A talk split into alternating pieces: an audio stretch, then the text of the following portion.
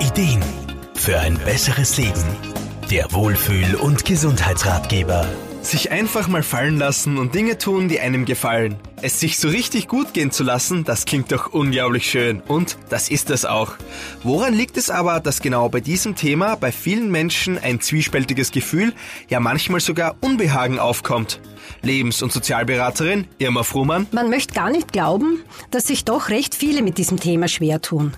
Leider scheint es so, dass Menschen, die ständig mit irgendwas beschäftigt sind, gesellschaftlich eher anerkannt sind als sogenannte Müßiggänger. Das betrifft nicht nur den Arbeitsalltag. Auch nach Dienstschluss wird oft auf dem Heimweg noch vieles nebenbei erledigt.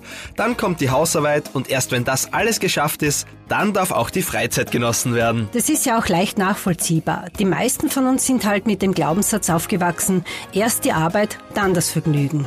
Nur, wenn's nach dem geht, gibt's kaum ein Vergnügen. Denn sind wir ehrlich, zu tun gibt's ja immer irgendwas. Da hilft nur eins, und auch wenn es komisch klingt, wieder lernen zu genießen. Für viele ist das Wiedererlernen der Genussfähigkeit gar nicht so leicht. Sich einfach nur vorzunehmen, mehr Zeit für Schönes einzuplanen, klingt einfach und dennoch funktioniert es in den meisten Fällen nicht. Irma Fruhmann. Wenn man das Genießen nicht mehr gewohnt ist, dann sitzen die meisten bei den ersten Versuchen wie auf heißen Kohlen, weil im Kopf ständig all die Dinge herumschwirren, die noch zu erledigen wären.